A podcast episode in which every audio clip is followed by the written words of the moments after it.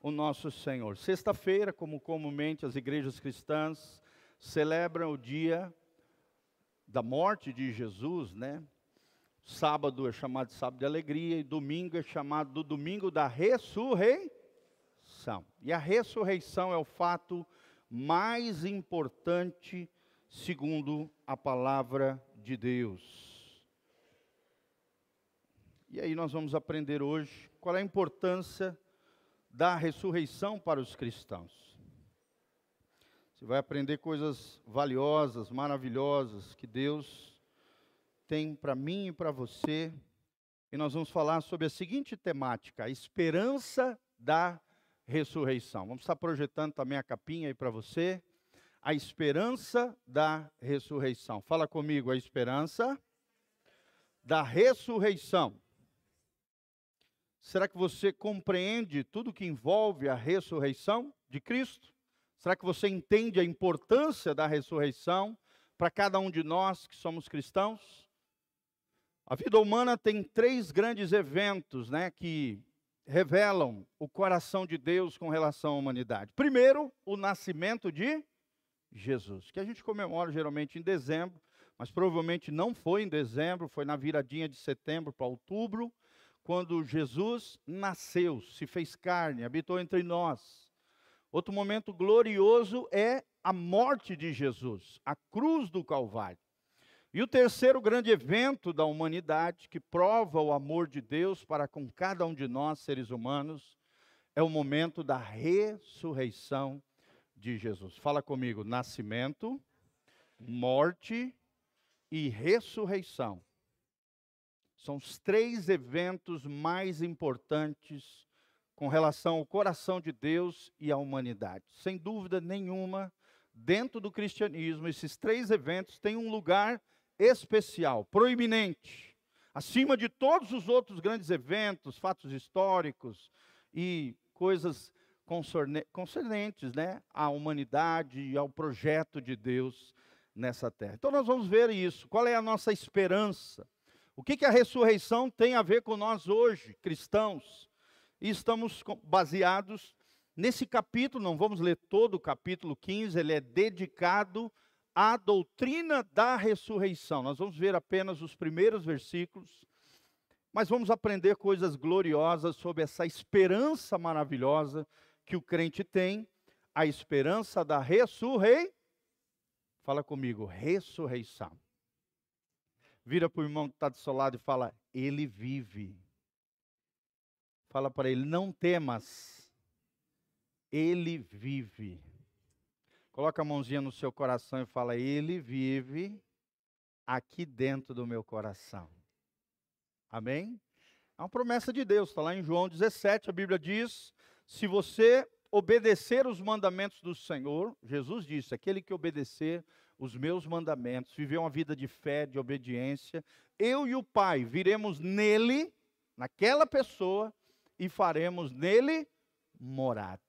Então nós temos dentro de nós a presença abençoadora do Cristo ressurreto. E essa presença vem através de quem?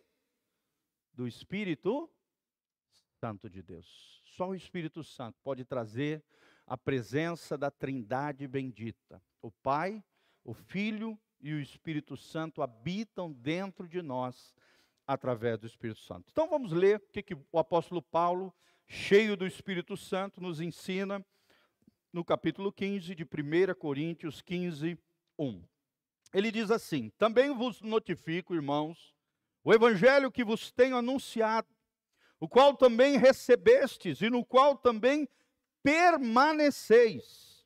Olha só, não basta receber, tem que permanecer.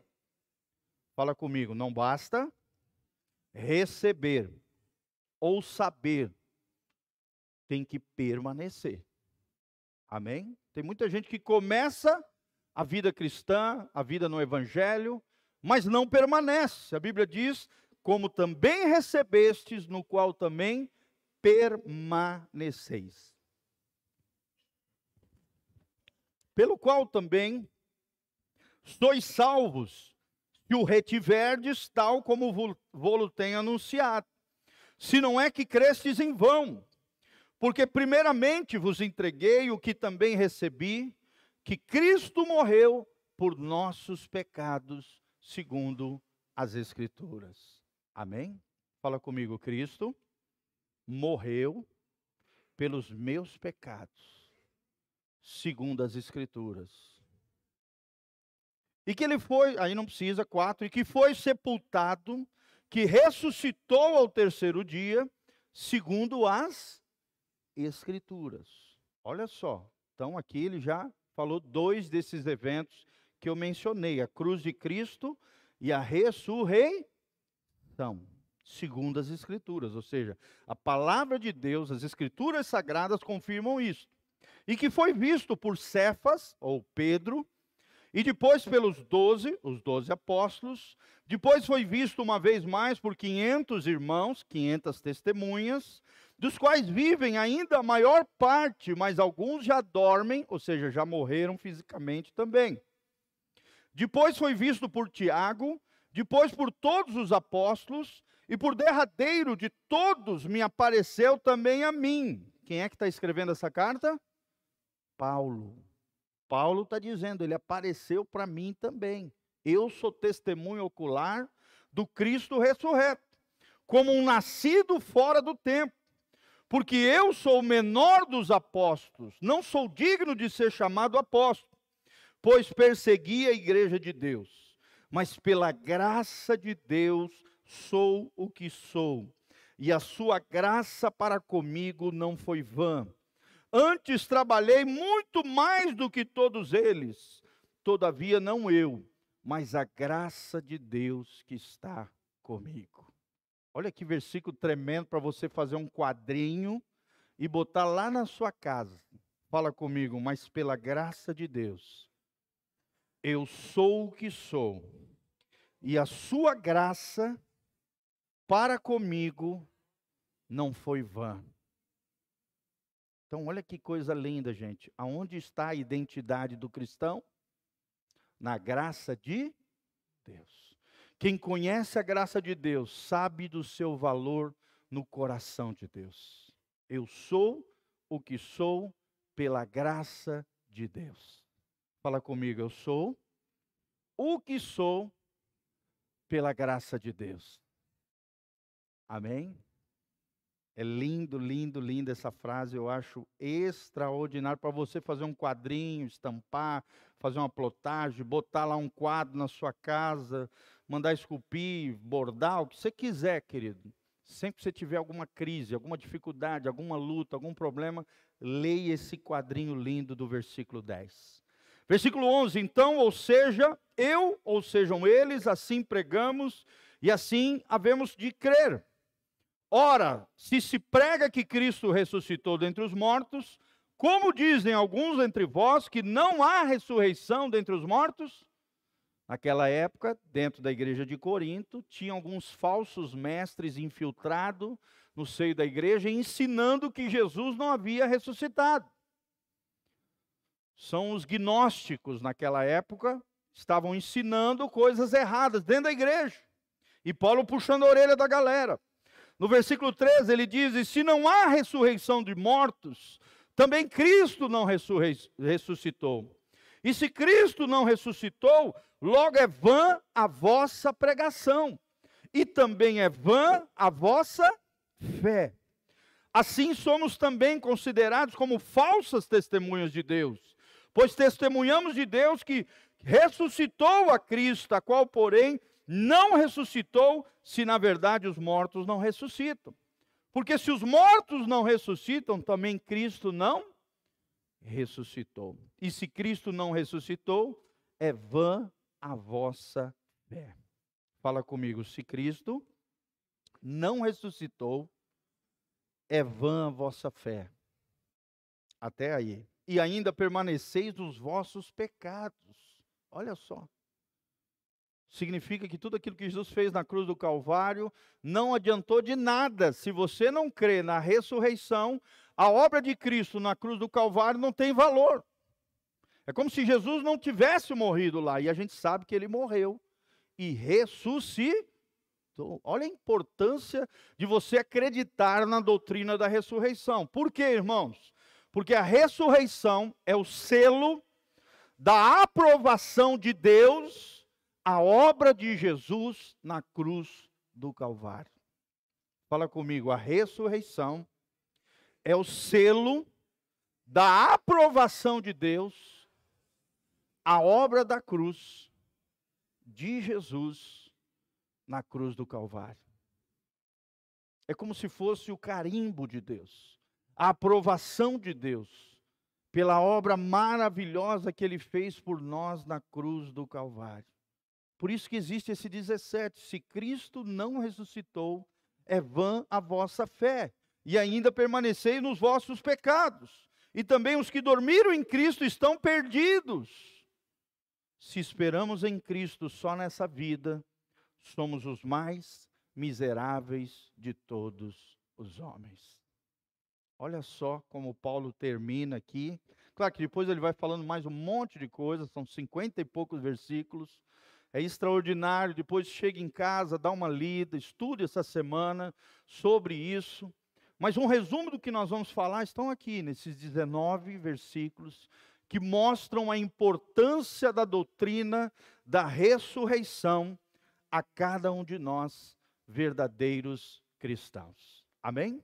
As melhores notícias do mundo vieram de um túmulo vazio. A tumba vazia de Cristo é o berço da igreja. Eu tive o privilégio ano passado de ir para Israel e ir no sepulcro onde provavelmente, segundo os historiadores, do lado do Gólgota, Jesus foi sepultado e lá não tem corpo nenhum, gente. É uma tumba vazia, com todos os moldes, segundo o relato bíblico.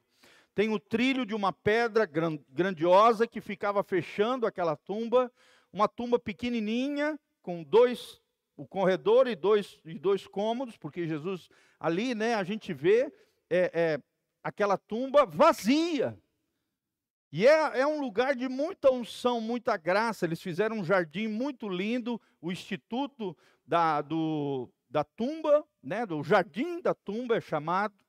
É um instituto canadense-americano que apoia aquele lugar. Construíram assim, vários quiosquezinhos para os cristãos semi, é, é, celebrarem ali uma santa ceia no lugar onde Jesus provavelmente ressuscitou. Amém? No final desse jardim, na lateral, você olha o Gólgota, um lugar onde provavelmente, segundo historiadores, Jesus foi pendurado de frente para a cidade, Jerusalém Oriental, onde os viajantes passavam e viam os crucificados naquele lugar. Um lugar que tem bem o formato mesmo de uma caveira, por isso chamado de Gólgota. Lugar lindo, gente, maravilhoso. Foi o primeiro lugar que nós fomos, assim, desses lugares históricos na cidade de Jerusalém. Lugar de muita unção, de muita glória, de muita graça. Nós caímos prostrados ali, choramos, celebramos a Santa Ceia, porque ali está um túmulo vazio, uma tumba vazia de Cristo. Esse é o berço da igreja. Amém? Se a morte tivesse triunfado sobre Jesus, eu e você estaríamos desprovidos de esperança. Mas nós temos esperança, queridos. Assim como Jesus ressuscitou, eu e você ressuscitaremos com Ele. Amém? Se estivermos mortos, ressuscitaremos. Se estivermos vivos na volta de Jesus, no arrebatamento da igreja, o que, que vai acontecer? Seremos arrebatados, no abrir e fechar de olhos, no soar da última trombeta.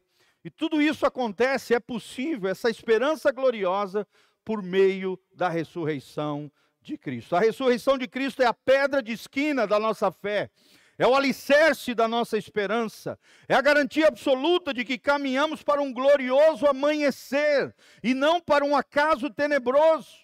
A morte não tem mais a última palavra. Seu aguilhão, ou seja, o anzol que aprendia, que é o pecado, foi arrancado, porque Cristo vive, podemos crer no amanhã. Amém? Será que você pode cantar comigo? Porque Ele vive, posso crer no amanhã o que ele vive, temor não há, mas eu bem sei, eu sei que a minha vida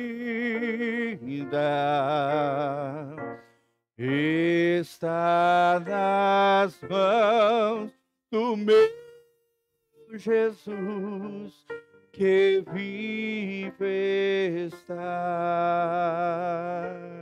Aleluia. Você pode dar glória a Deus, meu irmão. Ele vive, ele ressuscitou, porque ele vive, podemos crer no amanhã. Então, o primeiro princípio que eu quero ensinar para vocês é que a ressurreição é inabalável. A ressurreição é uma certeza inabalável. Fala comigo, a ressurreição é uma certeza inabalável. Ou seja, o teu coração tem que crer nisso. Essa é a doutrina fundamental, faz parte do axioma, da coluna vertebral que sustenta todas as outras ramificações do cristianismo. Como foi falado aqui pelo apóstolo Paulo, se nós não cremos na ressurreição dos mortos, é vã a nossa fé. É fútil a nossa pregação. Jesus não morreu pelos nossos pecados, estamos perdidos. E aqueles que já morreram também estão perdidos. Então é necessário ter essa certeza inabalável. Esse é o primeiro princípio que eu quero ensinar para você. A ressurreição é uma certeza inabalável. Cristo ressuscitou e apareceu a Pedro, que aqui Paulo chama de Cefas aos doze apóstolos, a mais de 500 pessoas. Gente, será que ia ter 500 mentirosos? Jamais. São testemunhas fiéis que viram com seus próprios olhos. Paulo chega a dizer que muitos deles, na sua época, na época ele estava escrevendo a carta, a, a primeira epístola aos Coríntios, ainda estavam vivos.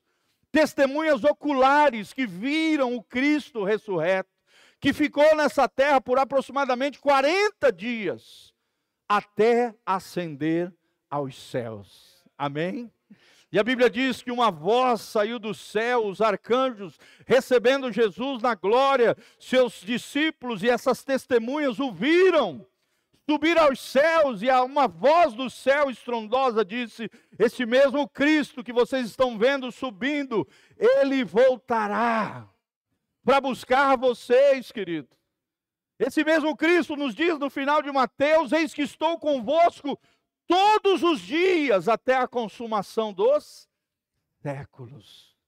Esse Cristo ressuscitou, foi visto por mais de 500 pessoas, de uma só vez. Tiago viu, Paulo viu na estrada de Damasco e outras vezes também em revelações proféticas. A Bíblia diz que Paulo foi levado ao terceiro céu, irmão. Que coisa gloriosa, ele viu Jesus face a face. Várias testemunhas oculares presenciaram Jesus em um corpo cheio de glória. E eu e você vamos ter esse corpo glorioso quando nós chegarmos lá no céu. Amém? Quem quer ter esse corpo maravilhoso? Corpo iluminado, corpo glorioso, um corpo que não tem verruga, não tem defeito físico, não tem amputação, não tem nada disso, irmão. Não tem enfermidade, praga, chaga, aquela parte que você não gosta, talvez uma cicatriz, algo que, que, que né? Qualquer coisa. Todas essas imperfeições serão banidas da sua vida, porque um corpo perfeito, glorioso, ressurreto nos aguarda lá nos céus. Não sei vocês, querido, eu quero ir para lá. Amém? Será que você tem vivido uma fé gloriosa, uma fé nesse evangelho? Será que você que crê nessa fé inabalável, como nós estamos falando? A sua ressurreição não foi uma surpresa, mas uma profecia. A Bíblia disse isso várias vezes no Antigo Testamento, como também Jesus ia falando na medida em que ele ia ministrando aos seus discípulos e aos seus seguidores. Ele ia cantando a pedra. Por exemplo, Salmo 16, versículo 10 diz: Pois não deixarás a minha alma no inferno, nem permitirás que o teu santo veja corrupção. Olha que coisa gloriosa. Aqui está falando da ressurreição. O corpo de Cristo não se corrompeu, não pereceu, não virou pó da terra como o seu e o meu, caso a gente morra antes de Jesus voltar. Jesus a proclamou com clareza antes de ser entregue nas mãos dos pecadores. Você pode ler isso em Mateus 12, 39, 40, João 11, 21. A ressurreição de Cristo abalou o inferno. Fala comigo, a ressurreição abalou o inferno fez estremecer os inimigos, perturba ainda hoje os céticos, aqueles que não creem. Por exemplo, tem um, um grande advogado de Harvard chamado Josh McDowell. Ele queria fazer a sua dissertação de mestrado combatendo a doutrina da ressurreição, dizendo que essa é a maior farsa, é a maior falácia, é a maior conversa fiada que existia na história. Imaginam, um advogado fazendo mestrado na faculdade mais extraordinária dos Estados Unidos, Harvard, Princeton, Berkeley, as grandes faculdades dos Estados Unidos, Harvard talvez seja a mais famosa dentre elas. Ali escrevendo a sua dissertação, estudando a vida e obra de Jesus, para poder achar uma, uma fragilidade e combater essa ideia da ressurreição que os cristãos têm, era um cético, era um agnóstico, era alguém que não acreditava em Deus, ele estudando esses episódios da Bíblia Sagrada, adivinha o que aconteceu com ele, gente? Vamos ver se vocês adivinham. Se conver, se converteu. Virou um cristão, escreveu dois livros só sobre esse assunto. Evidências que exigem um veredito. Um e exigências que exigem um veredito, dois. E depois escreveu uma, um grande clássico cristão também, lindo, que fala sobre a vida e obra de Jesus, chamado Mais que um Carpinteiro. Amém? Um cara que quis combater a doutrina da ressurreição, começou a ler a Bíblia, foi tomado pelo Espírito Santo e nasceu de novo e se tornou um escritor cristão. Louvado seja o nome do Senhor. Glória a Deus. Então é tremendo isso, gente. Isso perturba ainda hoje os céticos, aqueles que não acreditam em nada que os olhos não podem ver ou a mão pegar. Ceticismo fala disso. São pessoas que não creem no sobrenatural, são pessoas que não acreditam em nada que é invisível ou espiritual. Perturba eles até hoje. Há aqueles que negam que Jesus tenha de fato morrido. Isso aconteceu muito na igreja primitiva. Outros disseram que os discípulos roubaram o seu corpo. É história que os judeus falam até hoje.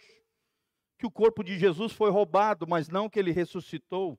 Que aquele Jesus daquela época não é o Messias Hamashia, o Messias prometido a Israel. Porque ele não foi governante, preponderante, ele não era um político. Ele, ele, ele fez com que Israel continuasse debaixo do jugo romano. Então é essa história que os judeus apregam até hoje, que os discípulos roubaram o seu corpo. Outros afirmam que as mulheres foram ao túmulo errado no primeiro dia da semana.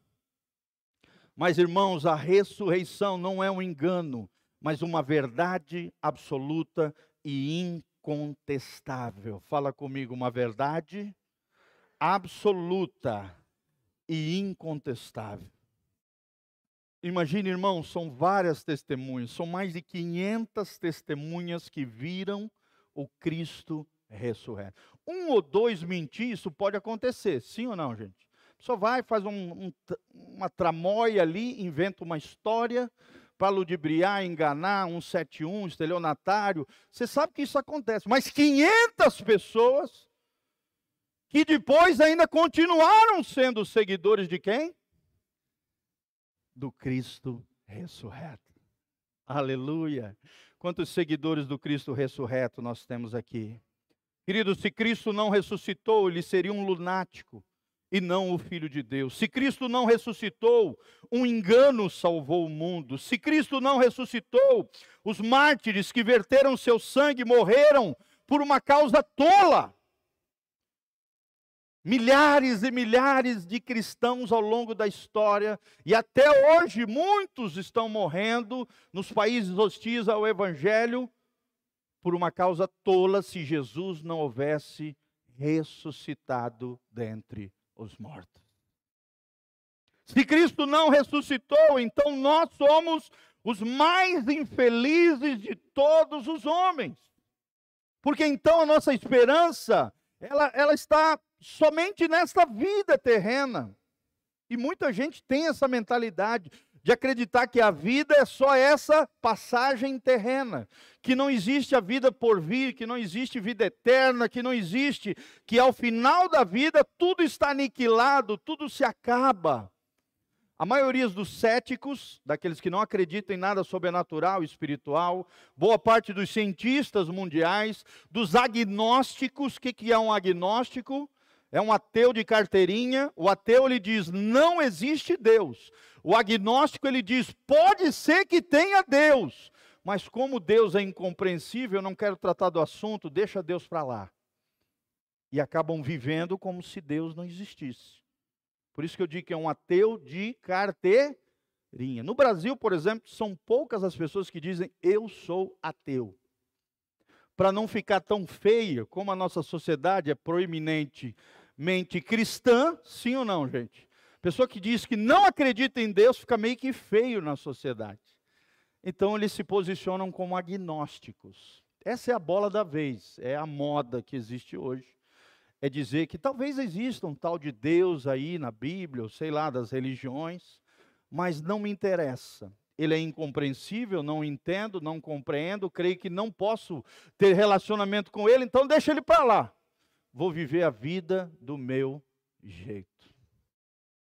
Ok? Fala comigo, se Cristo não ressuscitou, somos os mais infelizes de todos os homens.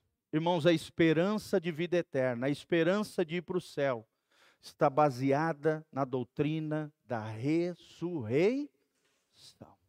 Se Cristo não ressuscitou, coitado daqueles que perecem. Mas graças a Deus nós temos essa certeza inabalável. Amém? Segunda verdade que eu quero te ensinar, a ressurreição é uma verdade que nos transforma. Fala comigo, a ressurreição é uma verdade que nos transforma. Coloca lá o ponto 2. A ressurreição é uma verdade que nos transforma.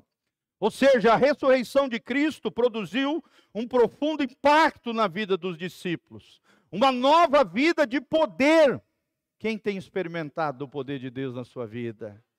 Dá um glória a Deus e fala: Eu tenho. Quando você olha para trás, a tua antiga vida, o Egito, como a gente chama simbolicamente, e quando você vê você hoje, existem mudanças radicais na sua vida? Existe, você evoluiu, você cresceu, você se aperfeiçoou, você amadureceu? Sim ou não? Se você não mudou em nada, irmão, infelizmente você não nasceu de novo. Porque quem nasce de novo experimenta a nova vida de poder de Jesus de Nazaré. Amém? Fala comigo, o poder do Cristo ressurreto me dá uma nova vida de poder e glória. Por exemplo, os discípulos estavam trancados de medo por causa da fúria dos judeus, mas após verem o Cristo ressurreto, tornaram-se ousados, cheios do Espírito Santo. Será que você é ousado para pregar o Evangelho, para falar de Jesus, na sua simplicidade, irmãos? Conte o seu testemunho, conte aquilo que Deus tem feito na sua vida. Não queira florear muito, não. Conte, fale para as pessoas aquilo que Jesus tem feito na sua vida. E outra coisa, viva esta nova vida de Jesus na sua casa, no seu lar, que as pessoas vejam que você é diferente. Amém? Hoje de manhã mesmo, o pastor Rio estava comentando o exemplo que ele deu, testemunhando lá na sauna que ele fazia, lá em Campo Mourão, o testemunho de vida dele, o impacto que ele causou no coração de um dos frequentadores daquela, daquela sauna, impactou ele de tal maneira que o Espírito Santo começou a trabalhar no coração daquele homem. E o levou, primeiramente, para a igreja onde o pastor Rildo pastoreava, só que ele já estava aqui. Glória a Deus, quem pode dar glória a Deus? Mas aí o Espírito Santo continuou incomodando ele. E ele falava no coração: Eu quero ter fé e eu quero ter esse cristianismo do pastor Rio. O testemunho é importantíssimo, irmãos, para nós pregarmos o Evangelho. Seja ousado, seja cheio do Espírito Santo. Nós vemos discípulos que se dispuseram a ser presos, a serem açoitados, a serem mortos, por causa dessa convicção. Se fosse um 171, se fosse engano, se fosse um estelionatário, se fosse uma grande mentira, tu acha que as pessoas dariam a sua vida por essa causa? Jamais. Você não daria a tua vida por uma mentira, sim ou não, irmãos? Sim. Ninguém levaria chibatada por uma grande lenda, mentira ou mito. Não. Mas essa verdade extraordinária, esse poder da ressurreição inundou o coração deles com uma santa convicção, e eles saíram pregando no poder do Espírito Santo de Deus. A mensagem de quem? A mensagem de Jesus, do Cristo ressurreto. Amém? Fala comigo a mensagem mais poderosa que existe. A mensagem do Cristo ressurreto. Irmão, tenha foco na vida cristã. Não fique perdendo tempo com futilidades. Fale de Jesus, não fica brigando por causa de política, por causa de futebol, por causa de religião. Não, fale de Jesus. É Jesus que transforma a vida das pessoas. Não fale mal da religião dos outros, senão você já perde de cara o coração das pessoas. Não fique brigando por causa de política, ou futebol, ou qualquer outro tema polêmico. Não! Fale de Jesus, é só Jesus que pode transformar a vida do vil pecador como eu e você. Sim ou não, irmãos? Não são filosofias, não é o futebol. Hoje mesmo fiquei feliz, Palmeiras ganhou, glória a Deus. Uh! Campeão paulista, 4 a 0. Mas essa alegria ela passa. Amanhã a gente dura um dia, 24 horas, já acabou. Agora a alegria de Jesus, do Cristo ressurreto, ela dura para sempre. É essa alegria que as pessoas precisam ouvir. Não é ficar sendo imaturo, batendo boca, discutindo na internet, quem tem a razão, irmão, vocês nunca vão ver eu fazendo isso. Essas abobrinhas, sabe, bate-boca, sai fora disso. Você não leva a lugar nenhum, fale com ousadia, pregue no poder do Espírito Santo, mas fale da mensagem do Cristo ressurreto. Amém? Por exemplo, eu faço sete devocionais nas empresas. Eu não falo de religião, eu falo do que Jesus tem feito na minha vida, eu prego a palavra, eu falo de Jesus. Eu não faço menção nenhuma de religião. Você começou a falar de religião, você já perdeu o coração das pessoas.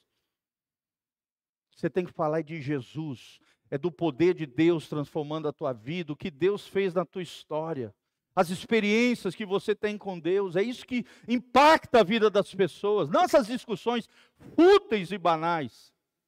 Quando chegar na hora, quando você já estiver discipulando, cuidando, ele já entregou a vida para Jesus lá na frente, no meio do percurso lá, você pode tratar de algumas questões de, da religiosidade da pessoa, mas não logo de início. Senão você já gasta um cartucho e queima o teu filme e perde o coração das pessoas. Sempre com muita humildade, gente, se colocando do lado das pessoas, não como um santarrão, o bonzão e ele é o pecador, não, como um pecador assim como o outro que está te ouvindo. Amém?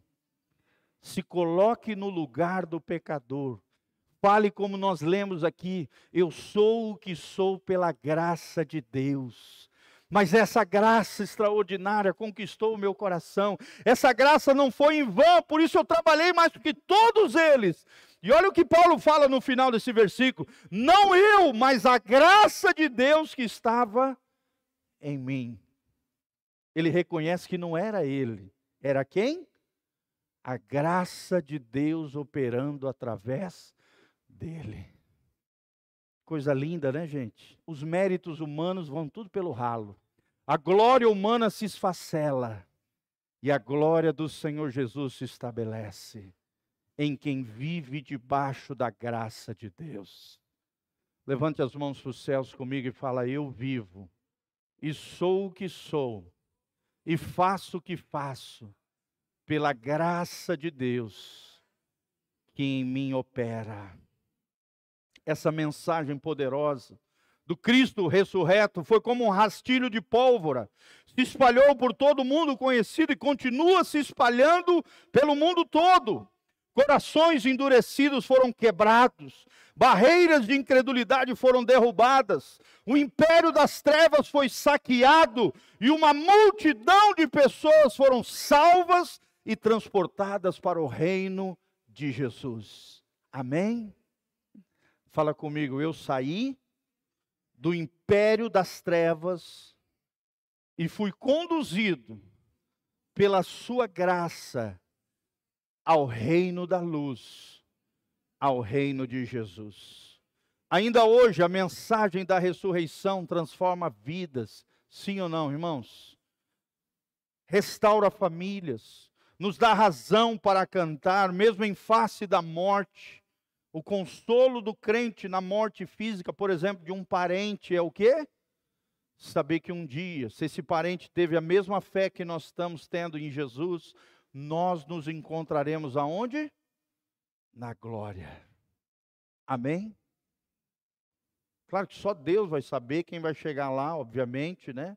Não posso julgar quem faleceu, nem nada disso, mas assim, olhando às vezes para a vida de determinadas pessoas, a gente tem uma, uma boa razão para nos consolar em meio à morte de um parente, sim ou não?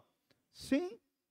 É diferente o funeral de um crente, é diferente de um funeral de um ímpio.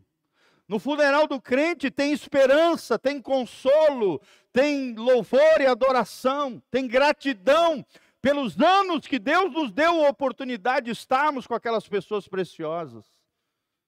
Já o funeral do ímpio é choro, é pranto, é desespero. Você já viu a diferença disso? É grotesca, é gigantesca.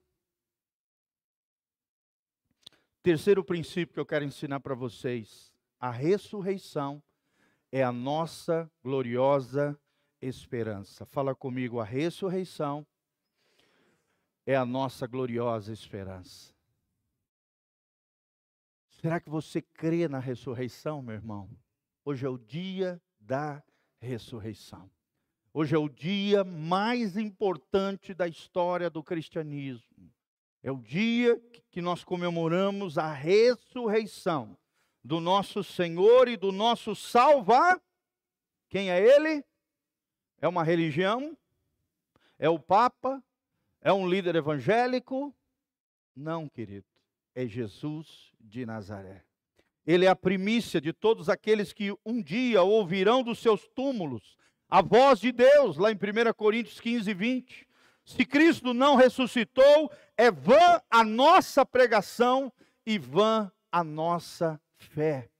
Se Cristo não ressuscitou, ainda permanecemos nos nossos pecados, e os que dormiram em Cristo perecerão, estão perdidos. Se Cristo não ressuscitou, somos falsas testemunhas de Deus, e a nossa esperança está fadada ao fracasso total. Mas de fato, meus irmãos, se Cristo ressuscitou, como o primeiro da fila de um grupo enorme de pessoas que também ressuscitarão, a eles seguiremos rumo à glória celestial. Quem pode dar um glória a Deus aqui? Aleluia! 1 Tessalonicenses 4,16 fala sobre isso. No último dia, quando a trombeta de Deus ressoar, e quando se ouvir a voz do arcanjo, o Senhor Jesus descerá dos céus, e os mortos sairão dos seus túmulos teremos um corpo incorruptível, poderoso, glorioso, espiritual, celestial, semelhante ao corpo da sua glória. Aleluia! A Bíblia diz lá em Filipenses que nós deixaremos esse corpo, né, cheio de mazelas, de vergonhas, de, de, de futilidades, de fragilidades, e nos revestiremos de um novo corpo glorioso, como o corpo do nosso Senhor Jesus Cristo. Essa esperança não é algo vago, não, mas é uma convicção gloriosa.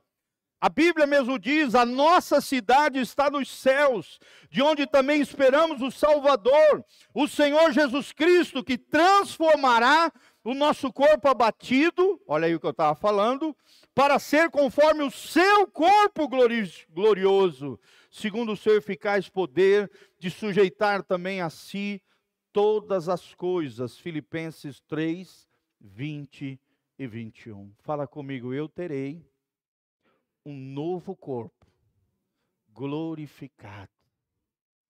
Amém? Coloca a mãozinha no seu coração e fala assim: "Ô oh, glória, um novo corpo glorificado".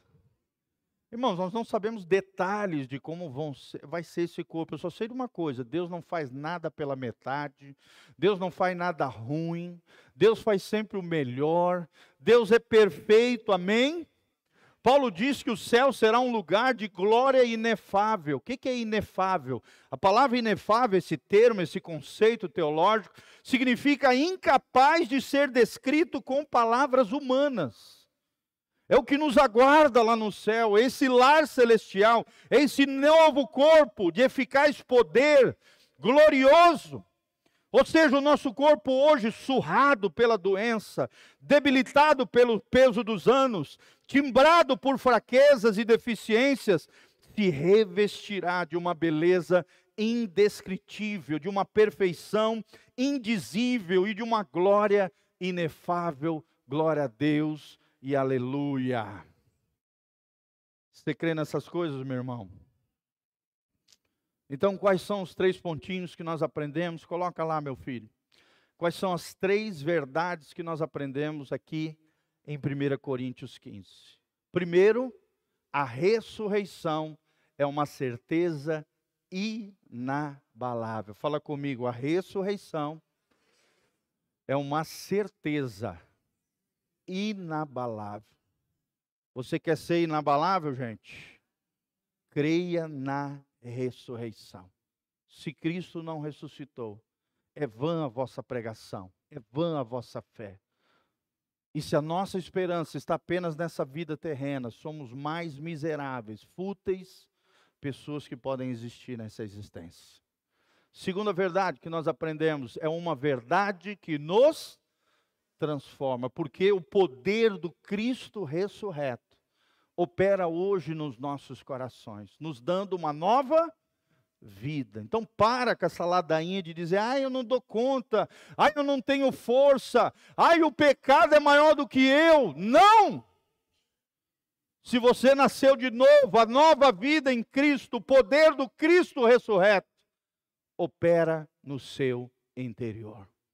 Romanos capítulo 8, a Bíblia diz: o mesmo poder que ressuscitou dentre os mortos, esse poder glorioso opera no vosso interior, nos vossos corações. Se sois guiados pelo Espírito Santo, sois filhos de Deus. O mesmo Espírito Santo testemunha no nosso espírito de que nós somos filhos de Deus. E logo em seguida ele diz: no 16, que nós não temos mais espírito de covardia, de medo, mas temos um espírito tremendo que clama no nosso interior, Abba Pai, um espírito de adoção, um espírito de filiação. Amém? E o terceiro e último princípio que nós aprendemos, a doutrina da ressurreição, é uma esperança, coloca lá, filhão, é uma esperança gloriosa. Fala comigo, a ressurreição é uma esperança gloriosa. Quem pode dar um glória a Deus por isso? Aleluia! Quem está feliz com Jesus?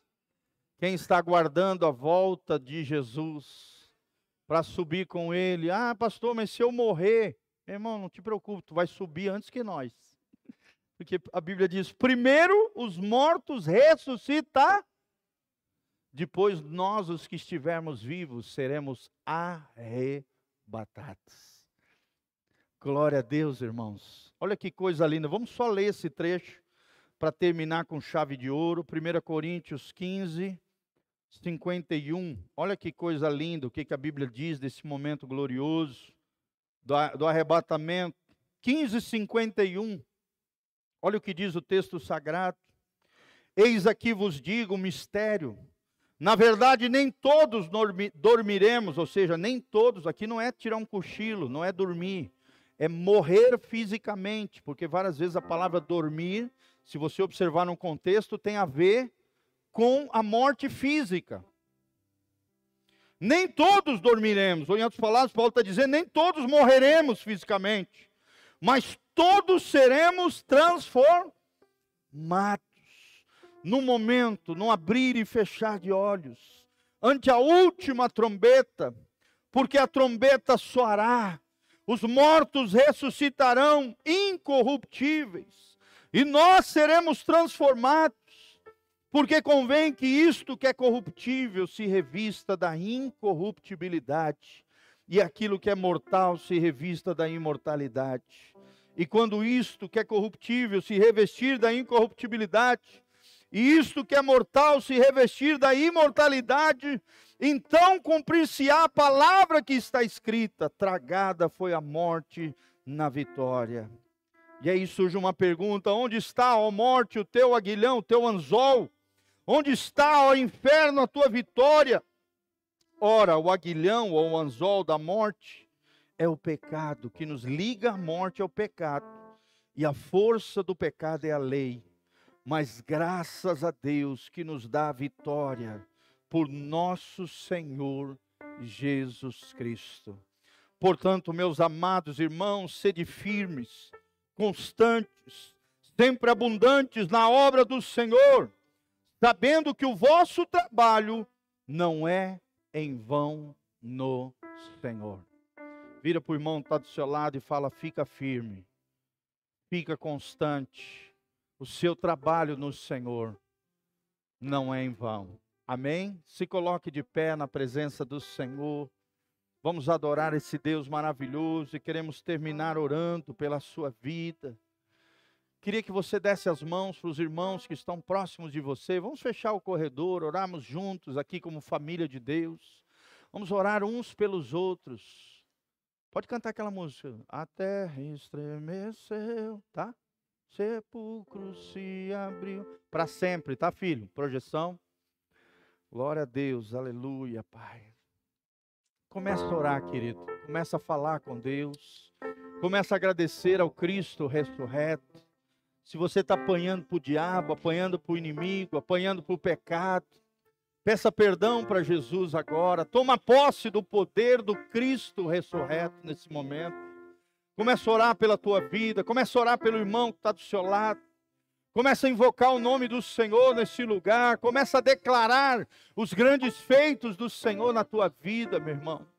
Esse é um lugar de unção, esse é um lugar onde os grilhões são quebrados os grilhões do inferno, os grilhões do pecado, os grilhões da derrota, do fracasso serão quebrados em nome de Jesus. Mas graças a Deus que em Cristo Jesus nós temos vitória vitória sobre o pecado, vitória sobre a morte, vitória sobre a vergonha do passado, vitória sobre a culpa, vitória sobre os grilhões e amarras que o inimigo tinha sobre a nossa vida.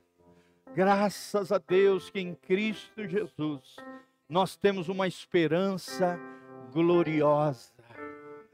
Continue orando, continue clamando ao Senhor, continue falando com Deus. Deus amado, tremendo, poderoso, Espírito Santo de Deus, venha neste lugar. Vem em cada vida, Pai, a tua palavra foi pregada. A nossa esperança foi revigorada nesse lugar. E a nossa esperança é uma pessoa.